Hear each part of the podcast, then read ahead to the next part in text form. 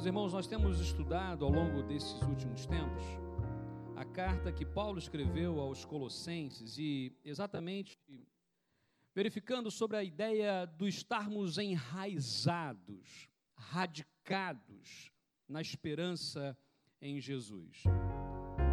Nos próximos domingos, como já foi dito, esta uh, estaremos dando uma pausa, né, para falarmos sobre uh, os cânticos do Natal e também sobre a gratidão. Então, é importante termos em mente de que aquilo que estamos a estudar na escola bíblica, ok, é também aqui na celebração desafiados, somos desafiados através dos princípios da palavra a vivermos esses princípios na vida, no dia a dia, ok? E também, lembrando que nas casas farol temos a oportunidade de partilhar esses princípios e trazermos então para a nossa vida de forma ainda mais prática. Então, nesse momento, quando lemos a palavra, quando estudamos a palavra de Deus, temos então ah, sempre trazidos à nossa mente os princípios da palavra. Como já temos também feito, e na semana passada começamos, é? quero convidá-lo a abrir a sua Bíblia em 1 Crônicas, capítulo 1, versículos de 1 a 12, ah, capítulo 4, perdão, versículos de 1 a 12, porque lá no Antigo Testamento nós temos aquilo que nós chamamos de tipos de Cristo, ou seja, pessoas que apontam para Jesus, ok? Uma dessas pessoas é Jabes. E nós então, ao orarmos como Jabes, ao olharmos a oração de Jabes, nós aprendemos para a nossa vida alguns princípios que são nada mais, nada menos do que aquilo que Paulo também expressa na carta aos Colossenses. Assim temos a ideia plena de que a palavra de Deus, tanto o Antigo Testamento aponta para Jesus, o Novo Testamento fala de Jesus, e podemos então, ah, assim, ah, tirarmos esses princípios e aplicarmos para a nossa vida, sabendo que Jesus supera a religião. Muita gente ah, tem buscado algo mais do que a religiosidade, porque religiosidade não basta. Aliás, uma das piores coisas que podem existir as, é, o, é, o, que nós chamamos de religiosidade. É aquela pessoa que passa a cumprir regras, é aquela pessoa que tem uma, uma cartilha onde ela vai seguindo coisas e coisas e coisas, como se aquilo bastasse para ter um relacionamento com Deus.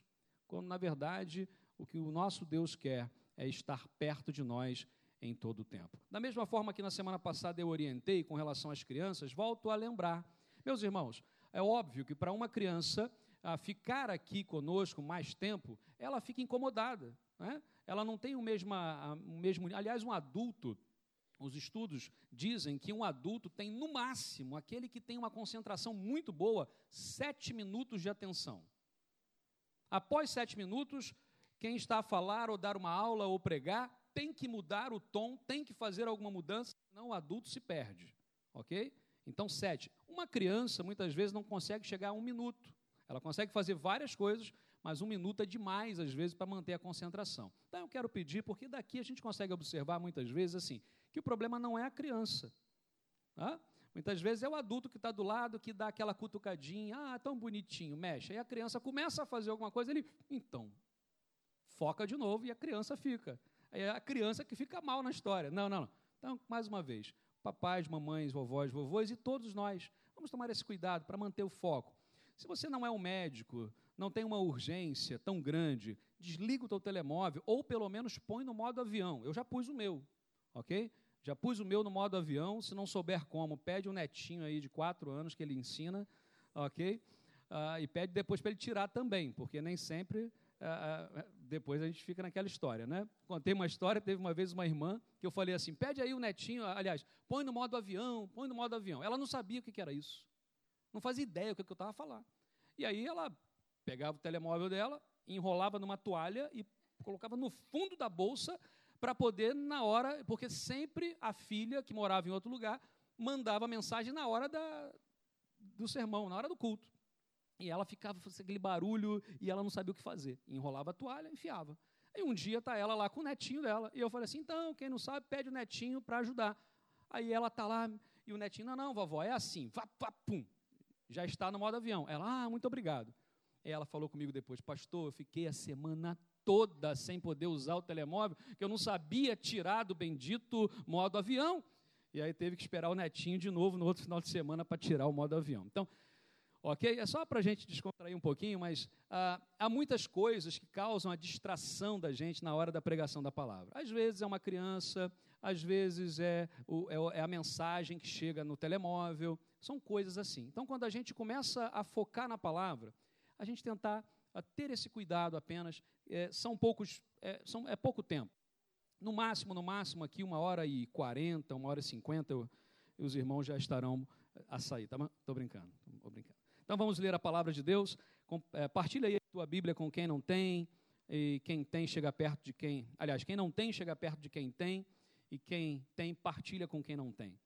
Diz assim o texto bíblico, 1 Crônicas, capítulo 4, versículos de 1 a 12. Os filhos de Judá foram Pérez, Esrom, Carmi, Ur, Sobal. Reaías, filho de Sobal, gerou a Jaate, Jaate gerou a Almai e a Laade. Estas são as famílias dos Zoratitas. Estes foram os filhos do pai de Etã, Jezreel, Isma e Idbas. E era o nome da irmã deles, Aize Azeleupone. Atenção às irmãs que estão grávidas, aos nomes, às sugestões. Azelpone, ok? Ah, e mais, Penuel, pai de Gedor, e Ezer, pai de Uza. Ah, estes foram os filhos de Uro, primogênito de Efrata e pai de Belém. Lembra alguma coisa?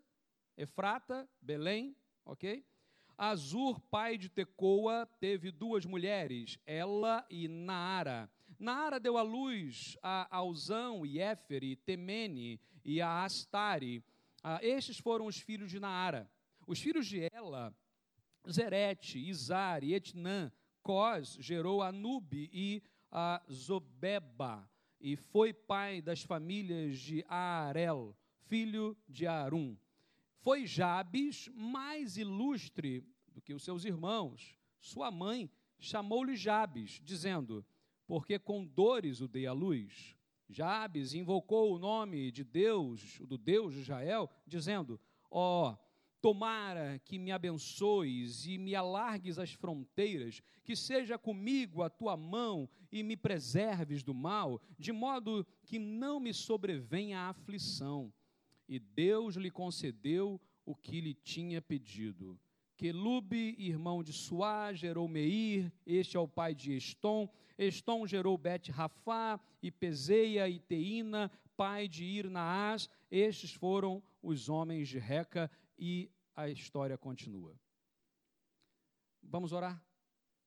Ó Deus, obrigado, Pai, porque a tua palavra, ela por si só tem todo o poder e autoridade sobre as nossas vidas. A simples leitura da tua palavra, ó Deus, é algo poderoso, porque transforma vidas, transformou a minha e transformou a de muitas pessoas, ó Pai. Por isso, ó Deus, neste momento, Dá-nos um tempo ainda de foco na tua palavra, para que os princípios aqui abordados sejam aplicados no nosso dia a dia. Usa, meu Deus, como apenas um instrumento em tuas mãos. Oramos em nome de Jesus. Amém, Senhor. Amém. Meus irmãos, no meio de uma genealogia com mais ou menos aí 500 nomes, surge o nome de Jabes. É óbvio, e na semana passada, quando lemos esse texto pela primeira vez, ah, lembramos o seguinte: quantas pessoas, ao final de um ano, fazem aquele voto? Ano que vem, lerei a Bíblia toda. E aí começa, dia 1 de janeiro, pá, dia 2, tal. E aí, quando começa a chegar nas genealogias, a gente fala assim: ah, para que, que tem isso na Bíblia? E vira a página. E genealogia, vira a página e genealogia, e vira a página, e lê, lê, lê. Daqui a pouco mais genealogia, desistimos de ler a Bíblia toda. Pelo menos se pulamos a página, já não lemos a Bíblia toda. E aí ficamos sem entender muitas vezes o porquê das genealogias. Entretanto, quando olhamos o texto bíblico, quando chegamos aqui, perguntamos o que que faz Jabes se destacar no meio de uma multidão de nomes. Será que Jabes foi um guerreiro? Será que Jabes foi um rei? Será que Jabes foi um herói de guerra? Alguma coisa nesse tipo? Bom, nós não sabemos muito a respeito dele, apenas para lembrar. Jabes era da tribo do, do, Reino do Sul, da tribo de Judá, ah, após a conquista de Canaã, durante o tempo dos juízes. Só para a gente ah, situar historicamente. Quando olhamos aqui, a trajetória desse homem começa com o seu nome. A Bíblia diz que a mãe de Jabes põe o nome dele de Jabes. Tem algumas coisas esquisitas aqui. Por quê? Primeiro, porque quem põe o nome no filho naquela cultura é o pai, não a mãe. Ok? Quem põe o nome é o pai. Tanto é que quem põe o nome de Jesus em Jesus é José e não Maria. O anjo aparece a José e diz assim: o nome dele será Jesus, porque quem põe o nome era o pai. Lembra disso? No entanto, a Bíblia diz que quem põe o nome dele é a mãe, Jabes. Que nos leva a pensar que esse pai não estava lá. Ou esse pai morreu durante aquela gravidez, ou ele abandonou aquela mulher durante a gravidez, ou ele trabalhava em algum tipo de, uh, de, de, trabalho, de emprego que viajava e não estava lá naquele momento e precisou então que a mãe assumisse. Entretanto, o nome de Jabes significa o que mesmo? O que, que significa Jabes? Quem veio semana passada, me ajuda? Dor. Dor. Jabes significa dor. Mais ainda, Jabes significa aquele que causa dores. Imaginemos agora que Jabes, ele, a, a vida inteira, quando alguém perguntava o seu nome, então, qual o seu nome?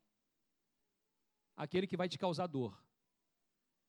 Vamos ser bem sinceros. Nós seríamos amigos de alguém, de alguém assim?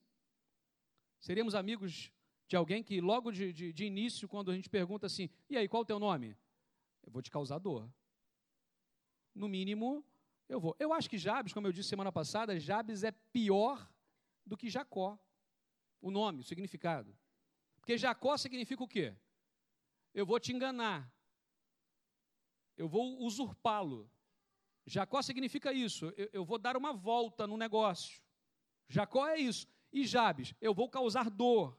E é interessante que Jabes, assim, ah, é marcado na sua vida com o seu nome. O nome era essa, cravava nele algo muito forte, aquele que causou dor, pelo menos a sua mãe. Ou a sua mãe morreu naquele parto, ou alguma coisa muito estranha aconteceu, mas o nome dele era esse. É interessante observarmos, meus irmãos, que somente Deus sabe quem nós somos. Somente Deus sabe o nível de dor que temos ou causamos a alguém, somente o Senhor sabe com o histórico de Jabes, nós temos aqui ah, para pensar que tudo era para dar errado na vida desse homem. Esse homem tinha tudo para dar errado. Assim como os irmãos lá em Colossenses, lá em Colossos, também tinham tudo para dar errado, porque a influência que eles tinham, por exemplo, do gnosticismo era muito forte, do ocultismo era muito forte, do judaísmo era muito forte. E lembra, Paulo sequer havia estado naquela igreja. Então, tem tudo para dar errado. Vamos olhar para a nossa vida hoje, quando olhamos para a nossa casa, para a nossa família, para o casamento, quando olhamos para a Igreja Batista Antioquia, quando olhamos, gente, tem tudo para dar errado. Porque nós somos pessoas diferentes, de origem diferente, história diferente, gostos diferentes. Mas o Senhor é aquele que nos une, o Senhor é aquele que nos olha de uma forma diferente, o Senhor é aquele que muda a nossa história, muda a nossa estrutura, é aquele que nos dá nova vida e diz: vocês são um só. Jesus é o cabeça e a igreja é o corpo e vamos unidos. É assim que a Bíblia nos ensina, é assim que a palavra de Deus diz. Então, quando uh, Jabes ele é lembrado na história hoje, ele não mais é lembrado porque era um homem que causava dor. Talvez, se eu não dissesse aqui o significado do nome Jabes, talvez nem lembrássemos. Porque a marca, o legado que Jabes deixou para nós na história foi a sua oração. Inclusive, dois livros foram escritos, né? um que me baseei na semana passada, que é a oração de Jabes, e a mensagem de hoje é baseada em outro livro chamado Além de Jabes. Ou seja, a oração desse homem marcou a história, é, deixou o legado. Nós não mais o conhecemos como dor ou aquele que provoca dores, mas o conhecemos como um ilustre, o mais nobre da sua casa, um homem de oração. Eu quero dizer, em nome de Jesus hoje, é que não importa a história que você tenha, não importa o que disseram, não importa o que fizeram ou o que você mesmo já fez na sua vida para você mesmo, mas Deus tem uma nova história. Deus tem algo novo, desde que reconhecemos, reconheçamos quem Ele é, quem nós somos, quem é Jesus Cristo em nossas vidas. É muito bom falar sobre oração, baseado na oração de Jabes. As igrejas, de uma forma geral, ah, e vamos falar apenas do cristianismo, sejam elas evangélicas, católicas, romanas, ah, ortodoxas, coptas, seja o que for, sempre vai falar, vai falar sobre oração, sempre vão ensinar sobre oração. O cristianismo, de uma forma geral, e outras religiões também falam de oração. Mas o que é oração?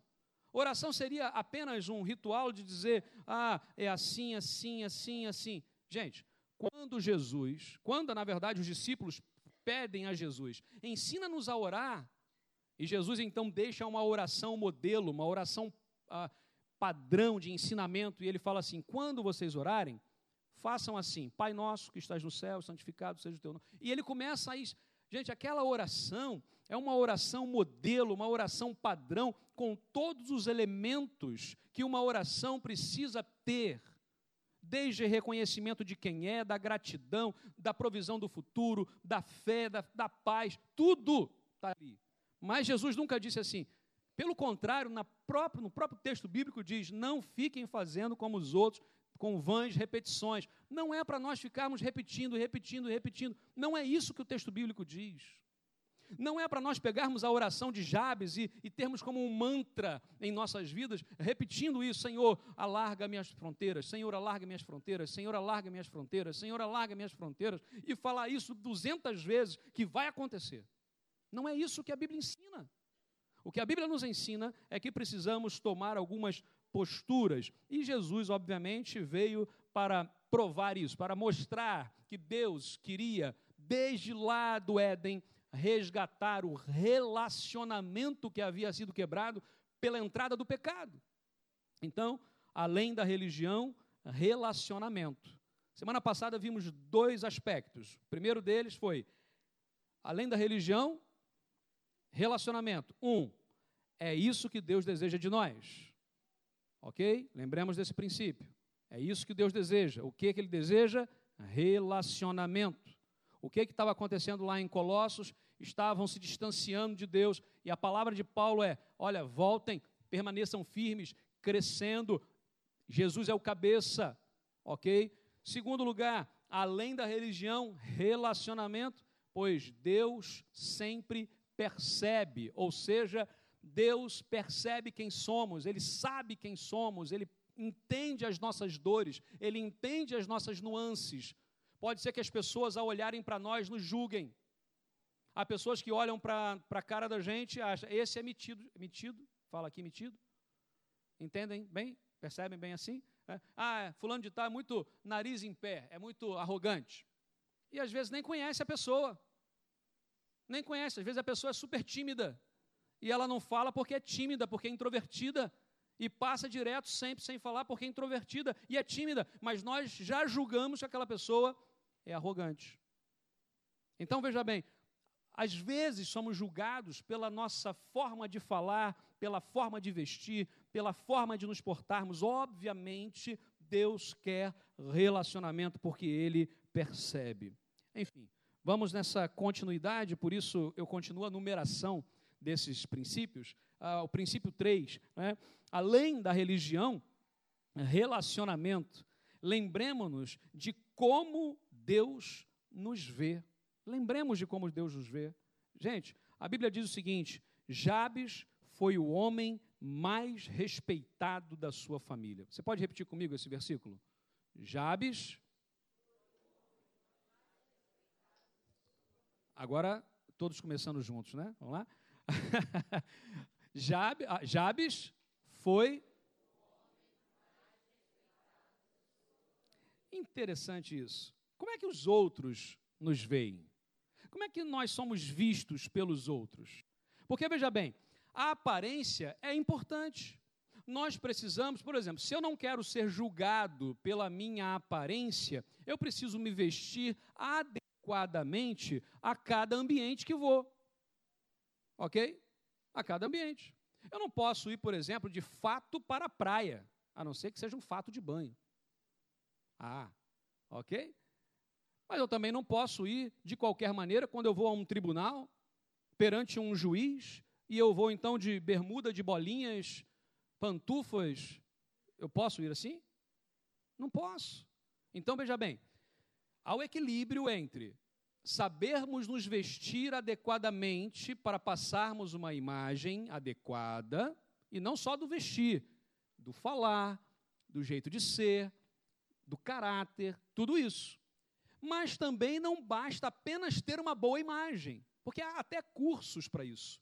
Como construir uma autoimagem, como construir uma imagem que as pessoas vão respeitar. Há empresas, aliás, para construir imagens de jogadores, por exemplo, de futebol, de, de, de uh, celebridades de uma forma geral. Nós não sabemos, mas aquilo é construído. É construído. Uma imagem construída, que nem sempre corresponde à realidade. Então, veja bem, não é para nós sermos desleixados ao ponto de, ah, tanto faz, eu sou assim mesmo, quem quiser que, que goste de mim assim, ok? Mas também não podemos ir para um outro extremo de termos uma aparência, uma estética muito boa, mas com uma ética pervertida, com uma ética longe de Cristo. Como é que nós nos vemos? Essa é a segunda questão. Porque não basta apenas o que as pessoas veem em nós, mas a questão é como é que nós mesmos nos enxergamos. Porque há pessoas que são assim. A gente fala, oh, você é tão inteligente, sou nada. Você é tão bonito, sou nada. Porque não acredita. É aquela pessoa que não acredita. Eu estou falando do lado, do lado de, uma, de uma extremidade, ok? Há pessoas, óbvio, que do, do outro lado. A gente fala assim, você é feio, querido. Não, não, sou lindo. Ok, é melhor assim até. Né? Uma autoestima maravilhosa, né? Mas eu estou falando assim: tem gente que não consegue se enxergar, não consegue enxergar as potencialidades que Deus deu, não consegue enxergar aquilo que Deus colocou como atribuição para a sua vida, não conseguem porque falam: não sou capaz, não, não sou capaz de fazer. E olha, a nossa capacidade vem de quem? De Deus, do Espírito Santo. Então, quando nós falamos e dizemos assim, eu não sou capaz, eu estou dizendo assim, eu não creio que Deus seja capaz. Ok? Na sexta-feira, quando falamos lá sobre a batalha do gigante Golias com Davi, e falamos ali de, de alguns princípios, né? Da, Golias não tinha noção de quem era Davi, senão ele nunca teria enfrentado Davi, gente. Davi eh, foi até covardia com Golias, porque Davi era o escolhido de Deus, era um ungido de Deus. Golias não tinha chance contra isso. Tinha relacionamento com Deus, tinha experiência com Deus. Golias não tinha chance contra isso. E ele era cheio do Espírito Santo, diz a palavra de Deus. Ele foi cheio do Espírito. Golias não tinha chance contra isso. Como é que nós nos vemos? Porque quando Davi estava lá diante daquele exército, diante do Golias lá, o que que, o que, que Davi vai, vai falar? Não, deixa que eu vou lá lutar. Que isso, menino? Você não é capaz de fazer nada disso? Aí ele lembra: não, da mesma maneira que Deus me deu forças e condições de lutar contra um urso, de lutar contra um leão, eu vou também lutar contra esse incircunciso filisteu. Veja bem, lembremos-nos de como Deus nos vê. O que as pessoas veem de nós é importante? É importante. Precisamos ter uma imagem adequada, nem mais nem menos, mas adequada de quem somos. Como nós nos vemos é importante também, nem além e nem a quem. Sabermos as nossas ah, virtudes e os nossos vícios, os nossos problemas, os nossos defeitos. Porque tem gente que parece que está a vida toda errada, só tem vício, só tem erro, e tem gente que acha que é o máximo.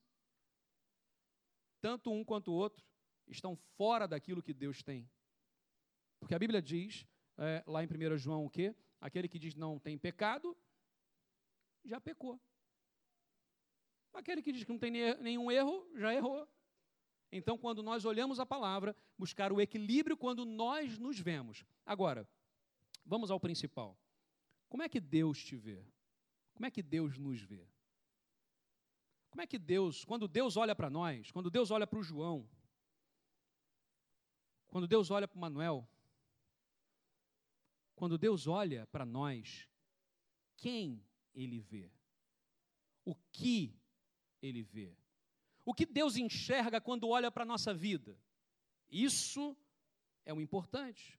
Vamos lembrar aqui, nossas vidas foram criadas para exercer uma influência neste mundo de transformação.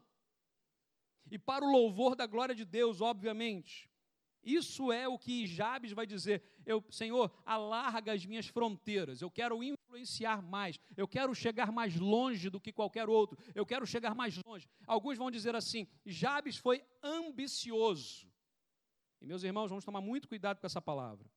Porque tem gente que é ambicioso no sentido perverso da palavra. OK? E é aquela pessoa que é gananciosa. É, é ambicioso no sentido de ser ah, pragmático. Eu piso em quem tiver que pisar para chegar nos objetivos. Isso é pecado, isso é longe. Mas aquela pessoa também que não tem ambição nenhuma. O que você quer fazer? Nada, não sei. Vai chegar aonde? Qual é o seu plano? Vai chegar? Não sei. Não sabe para onde está indo, não sabe de onde está vindo, não sabe nada, não tem ambição nenhuma, não sabe para onde. Gente, quem não sabe para onde está indo, qualquer caminho está certo. Você conhece alguém que hoje anda perdido, sem saber o caminho certo? Conhece pelo menos uma pessoa? Quem conhece alguém assim? Eu conheço. Pelo menos uma. Aliás, várias. Quando nós olhamos para a vida, o que, que Deus vê? Muitos viam Jabes e olhavam para ele e enxergavam o que nele? Aquele que causa dores, aquele que matou a mãe, aquele que causou a morte do pai, sei lá, a gente não sabe o que, que causou tanta dor, mas alguma desgraça aconteceu naquela família para ele ter aquele nome. E ele lembrava disso o tempo todo, aquilo lembrava, o passado dele vinha toda hora, toda hora vinha, toda hora vinha. Mas a Bíblia diz que Deus olhava e via que ele era o homem mais respeitado da sua casa, o homem mais ilustre, diz uma outra versão, o mais ilustre da sua casa, o mais nobre da sua casa. Como é que Deus nos vê? É o que realmente importa. Ele precisou superar obstáculos, ele precisou ir além da religião. Talvez a religião não permitia que ele fosse, mas Deus permitiu. E há mudanças que só é possível fazer na nossa vida quando percebemos como é que Deus nos vê. Porque às vezes nós tomamos decisões e fazemos coisas, pouco nos importamos com a vontade de Deus. E o que a Bíblia diz é: olha o que Deus quer, o que o Senhor quer de nós. Quando oramos, oramos com fé, porque Deus vê além. E Deus sabe quem nós somos, e Ele busca relacionamento. Quarto lugar, quarto princípio, além da religião, relacionamento, o que leva-nos ao desconhecido. Você pode ler o texto bíblico conforme está projetado aqui embaixo comigo? Jabes orou ao Deus de Israel, a abençoa-me e aumenta as minhas terras. Mais uma vez, mais forte. Jabes orou ao Deus de Israel, a abençoa-me e aumenta as minhas terras. Ah, meus irmãos, quando nós oramos assim como Jabes, quando nós oramos, quando, como Paulo orava pelos colossenses, como os próprios colossenses começaram a orar, buscando relacionamento com Deus, além da religião, nós somos levados ao desconhecido, a algo novo. Muito cuidado com pessoas que tentam manter o tempo todo o status quo. Ou seja, o modus operandi atual. É só assim que está certo, é só assim que funciona. Muito cuidado.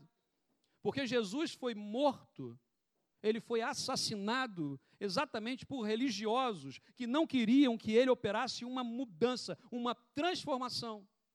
E nós corremos o risco, muitas vezes, de tornarmos-nos aquilo contra o qual nós lutávamos. Isso se repete ciclicamente na história. Pessoas que foram levantadas, que fizeram trabalhos e ministérios maravilhosos e que depois se perderam na caminhada. Muito cuidado.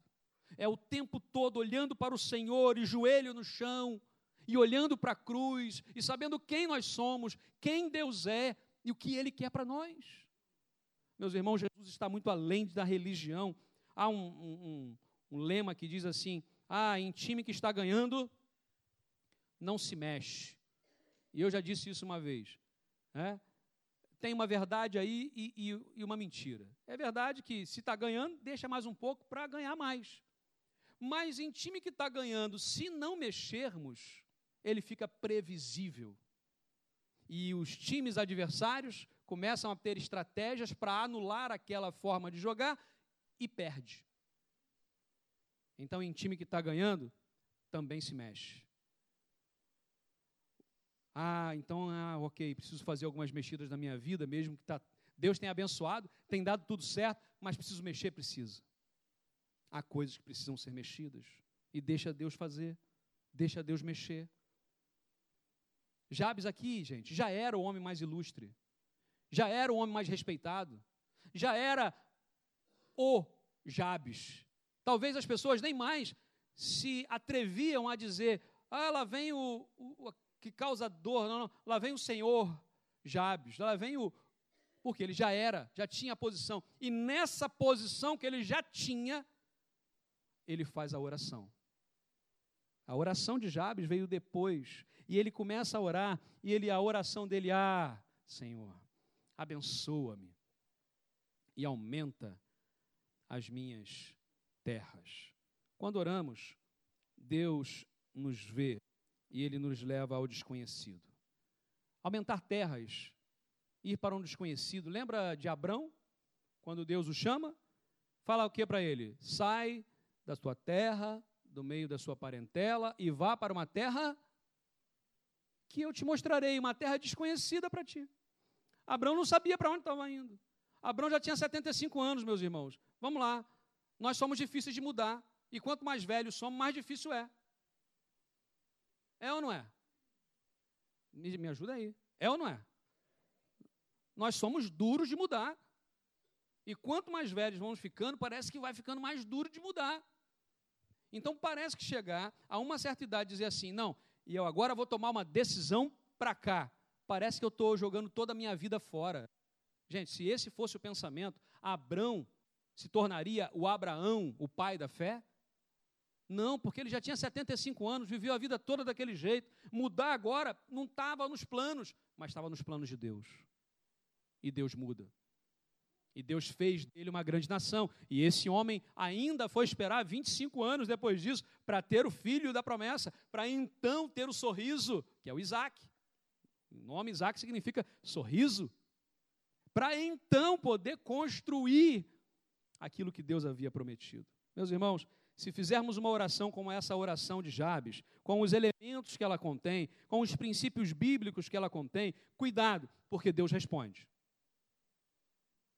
Porque tem gente que fala assim: Senhor, abençoa-me, ó Pai. Isso é tão vago, né? Mas aí Deus vai lá e abençoa. E o que, que a gente faz com a bênção? O que a gente faz com a bênção de Deus? Já, já aconteceu contigo de, de perder uma bênção? Sim ou não? Perder, hum, perdi a bênção. Já aconteceu de estragar uma bênção que Deus te deu? Ou, ou, ou só comigo que aconteceu isso? Hã? Deus me deu a bênção e eu estraguei a bênção. Ou Deus me deu a bênção e eu, ih, perdi. Era ontem, cheguei um dia atrasado. Imagina isso. Agora, vamos parar para pensar que muitas vezes nós oramos e pedimos a Deus alguma coisa pela, para a qual nós não estamos preparados ou não estamos a nos preparar. É igual aquela história de que um homem ora, Senhor, manda chuva porque a terra está seca. Um homem do campo. E ele, após a oração, vai para a sua terra e começa a, a, a capinar e a, e a arar a terra e a preparar. E os outros vão dizer: Você, tu és louco. E ele fala: Não, eu acabei de orar, pedir a Deus para mandar a chuva. Se eu não preparar a terra e vier a chuva, depois não dá mais. E muitas vezes nós oramos, a verdade é essa: nós oramos, nós oramos, nós oramos, mas não nos preparamos para que Deus traga a sua bênção. Não nos preparamos. Meus irmãos, lembra aquele episódio com o profeta Eliseu? Aquela mulher que não tinha azeite. Lembra disso? Era uma viúva, não era? E, e quando é que o azeite. E, e, ela falou assim: Ele falou assim: vai lá, pega todas as vasilhas que você tem, tudo que você tiver, e traz. E ela traz, e começa o azeite a jorrar, e enche uma vasilha, e enche outra vasilha, e enche outra vasilha. Quando é que para de jorrar o azeite? Quando as vasilhas acabaram. A questão é: nós estamos com as vasilhas preparadas? Ou nós só temos um discurso dizendo que nós cremos em Deus, mas que, na verdade, temos uma dificuldade em acreditar que Deus proverá? Ficamos desesperados, às vezes, para fazer algumas coisas. Eu não sei se tem a expressão aqui que é enfiar os pés pelas mãos. Conhecem bem essa expressão? e aí a gente fica desesperado, tenta resolver de um jeito, resolve de outro, dá tudo errado. O que Deus fala é: prepara-te. Pediu a bênção de Deus, prepara-te. Jabes, ele pede a Deus: alarga as minhas tendas, Senhor, alarga as minhas terras, Senhor. E Jabes se prepara. Quando oramos, preparemos-nos para o desconhecido, porque Deus age com poder e grande glória. Amém? Quinto e último princípio eu quero trazer desse texto bíblico. Além da religião, relacionamento, porque a mão de Deus está sobre nós. Versículo 10, e eu vou ler todo o texto, aí está apenas um trecho do início e do final, mas eu vou ler todo ele, diz assim: Jabes orou ao Deus de Israel: Ah, abençoa-me e aumenta as minhas terras Agora, olha a oração, o desdobramento dessa oração. Que a tua mão esteja comigo, guardando-me de males e livrando-me de dores. E Deus atendeu ao seu pedido. Quando oramos e Deus atende às nossas orações e estende as nossas fronteiras, um mundo desconhecido se abre, é verdade, e se isso acontecer, da mesma forma com Jabes, vamos pedir, Senhor, que a tua mão esteja sobre nós. Eu lembro de Neemias, meus irmãos. Neemias, aquele homem que, quando o povo vai para o cativeiro babilônico, e ali já estão para voltar agora. E Neemias era o copeiro do rei, e fica entristecido. E ele fala, e o rei pergunta, mas por quê? E ele diz, é porque minha terra está lá. Os velhos estão perecendo de fome, está tudo destruído, e eu queria tanto ir ajudar. E o rei, então vá. E você quer que eu te mande exércitos para proteger durante a caminhada e dos assaltantes e tudo mais? E ele fala: Não, não, porque a boa mão do Senhor estará sobre nós. E ele vai. Mas quando chega no meio do caminho, meus irmãos, um vale da sombra da morte, literalmente, bandidos à frente, inimigos que haviam ali se alojado, e ele com aquele povo todo atrás, ele fala assim: agora, o que, é que eu faço? Ele ora. E ele fala: a boa mão do Senhor está sobre nós. E ele vai, e o muro precisa ser reconstruído. E o tempo todo, depois procurem essa expressão: a boa mão do Senhor. Neemias fala isso toda hora, toda hora, toda hora. Nós temos a noção de que a boa mão do Senhor está sobre nossas vidas? Passamos por lutas, passamos por problemas, sim, passamos, mas a boa mão do Senhor está sobre nós. Jabes o tempo todo ali, Senhor, que a tua mão poderosa esteja sobre mim. A mão do Senhor estava sobre Jabes. Ele, diz a Bíblia, Jabes invocou o Deus de Israel. A palavra invocar aqui é clamar por ajuda, mas num sentido assim, como aquela pessoa que está se afogando. Sabe assim, a pessoa não sabe nadar, está no meio do mar e começa a se afogar e desesperada começa a gritar. É nesse sentido. Jabes está invocando o nome do Senhor no sentido de pedir ajuda. Senhor, só tu podes me ajudar, só o Senhor é Deus. E a oração de Jabes não era uma solicitação casual, como muitas vezes nossas orações. Jabes não está ali orando e de repente ele fala assim: Senhor, aproveitando que a gente está aqui, deixa eu dizer aqui, aumenta minha, as minhas tendas. Não, não, não, não é assim. Ele para tudo, ele tira um tempo, ele ora apaixonadamente, ele ora, ele pede ao Senhor e ele vinha do fundo da sua alma. E eu não sei se os irmãos prestaram atenção, mas o que, que Jabes pede? Que a tua mão esteja comigo, guardando-me de males e livrando-me de. O que que nome Jabes significava? E ele pede a Deus para livrá-lo de quê? O que Jabes está dizendo, Senhor, livra-me de mim mesmo. Não permita que aquilo que disseram sobre mim, não permita que aquilo que eu mesmo construí a meu respeito prevaleça, mas livra-me de dores. A minha oração hoje seria: Senhor, livra-me do João. E quando eu oro assim, eu sei quem é o João. Eu sei quem é o João. Cada um de nós sabe quem é, quem nós somos. Eu não posso fazer essa oração para o outro. Eu não posso dizer assim, Senhor, livra a Priscila da Priscila. Livra o Daniel do Daniel. Não posso fazer. Mas eu posso fazer, Senhor, livra o João do João. Porque, meus irmãos, quando Jabes ora dessa forma,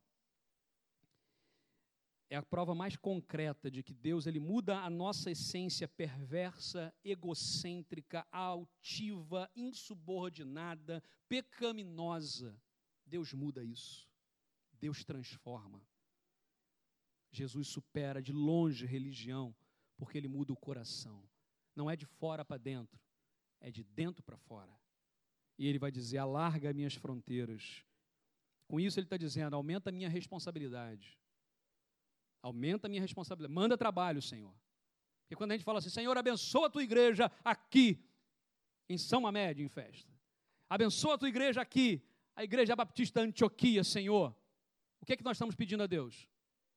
Manda trabalho, Senhor. Manda trabalho porque nós estamos prontos. Nós estamos prontos aqui para servir. Estamos prontos para ganhar essa cidade para Jesus. Amém? Precisamos orar dessa forma, nessa intensidade. E por isso mesmo clamamos ao Senhor todo o tempo. Antes, durante depois. Quando temos relacionamento com Deus, tenhamos confiança que a sua mão agirá. Jabes tinha tudo para dar errado na vida. No entanto, em vez de escolher ser o homem mau, um homem que causava dor, em vez de viver uma vida com aquele trauma na sua, na sua vida, diz a Bíblia que ele ousou orar ao Senhor. E Deus, Deus está sempre atento. Deus vê além do que vemos. Precisamos estar preparados para agir quando Deus nos abençoa e abre oportunidades. E precisamos clamar pela mão de Deus, principalmente para que não apenas a visão dos outros sobre mim, ou a visão de mim mesmo sobre mim, mas que principalmente a visão de Deus sobre a minha vida seja outra. E que Deus nos ajude, que Deus nos transforme. Mais do que religião, Deus busca de nós ou conosco o quê? Relacionamento. Que o Senhor abençoe. Assim como um dia ele abençoou Jabes e ouviu a sua oração. Assim como um dia Deus abençoou os colossenses através da oração que Paulo fez por eles.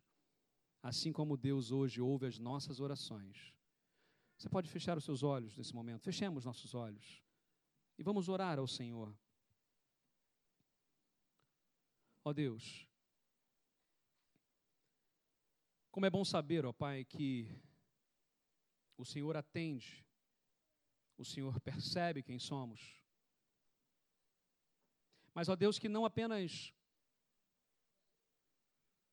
a visão que o Senhor tem de nós, mas que também o nosso coração tenhamos a visão de quem nós somos, ó Pai. Das decisões que tomamos certas e das decisões que tomamos erradas. Das posturas que assumimos certas e das posturas que assumimos erradas.